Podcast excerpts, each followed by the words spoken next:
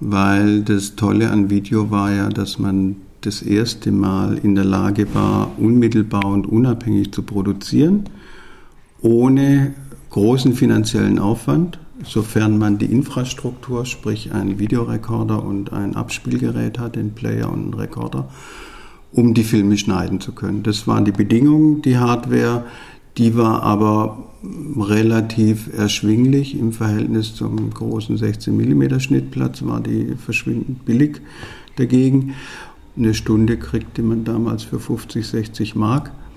Von daher waren die Produktionsbedingungen völlig neu und es war dann sozusagen auch das Revolutionäre. Am 25. August 1974 gehen 3000 AKW-Gegner zum ersten Mal auf den geplanten Bauplatz im Wieler Wald, aber erst nachdem alle anderen Mittel erschöpft sind.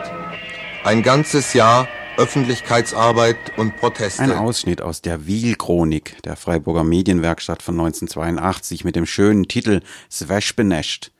Es waren die Jahre der Euphorie, Ende der 70er Jahre. Das AKW in Wiel, es konnte verhindert werden. Und in Freiburg begann mit der Besetzung des Dreisamex die Zeit der Häuserkämpfe.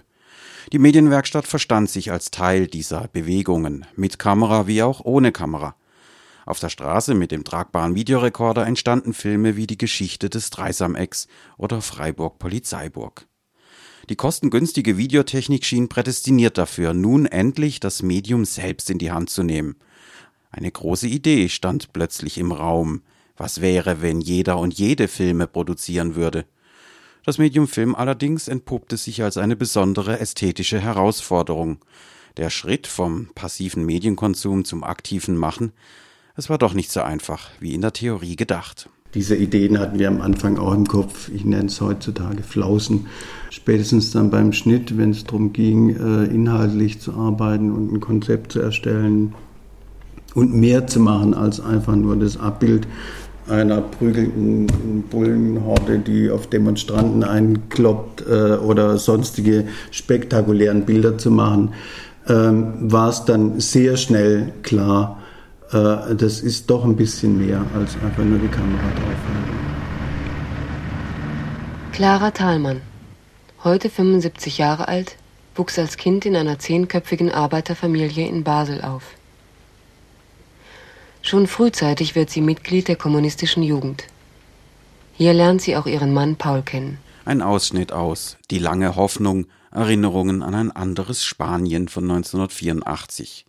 Hier erzählen Clara Thalmann und Augustin Souchy, die im Spanischen Bürgerkrieg auf der Seite der Anarchisten gegen die Faschisten gekämpft hatten.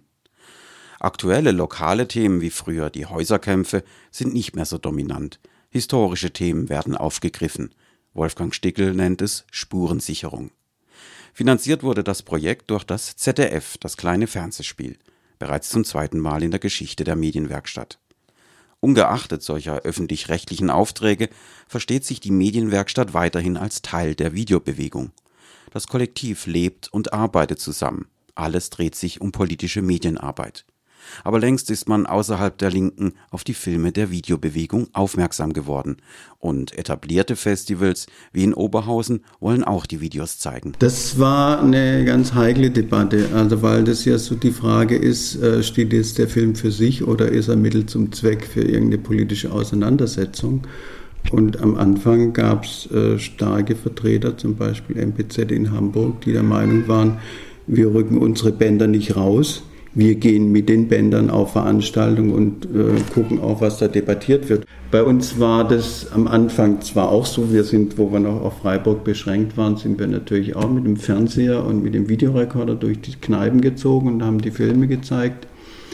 Aber sehr schnell war klar, wir wollten mehr erreichen mit Video, vor allem auch für uns persönlich. Die persönliche Lebensplanung, sie wird wichtiger der Arbeit im Kollektiv, die ohnehin nie völlig frei von Rollenverteilungen und einer Arbeitsteilung war, stehen Ende der 80er Jahre individuelle Wünsche und Träume gegenüber. Man möchte von der Arbeit auch leben können. Und noch mehr. Vor allem die Dankwart-Brüder, Didi und Pepe Dankwart, träumen von ganz anderen Dingen. Mensch, ich möchte jetzt mal einen Spielfilm machen. Der erste, der so diesen Trip im Kopf hatte, war Pepe. Und der ist dann 89 auch ähm, ausgeschieden von der Medienwerkstatt. Er hat gesagt, nee, ich mag hier nicht mehr. Mir ist es zu eng, mir ist es zu, zu wenig.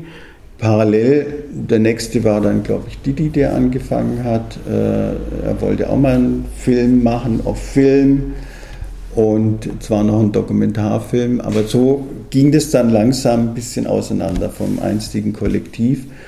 Ich glaube 91 war das, Anfang 91 war dann klar, jetzt wird die GBR aufgelöst, die Produktion. 1991 war also Schluss mit dem Produktionskollektiv, das seit Ende der 70er Jahre die Medienwerkstatt geprägt hatte. Bleibt die Frage an Wolfgang Stickel, was mit den Videobändern seitdem passiert ist. Äh, ein paar stehen noch im Keller was passiert denn mit den Bändern? Die wurden halt sukzessive dann äh, äh, hier noch gelagert. Ich habe hier immer noch ein sagenumwobenes Archiv in VHS und in Umatic und in Beta und in allen Formaten, die es jemals gab, die heute noch abspielbar sind. Also das haltbarste Medium in der ganzen videobewegten Zeit ist nach wie vor VHS. Ich habe jetzt noch Videokassetten im Schrank die sind 30 Jahre alt und die laufen.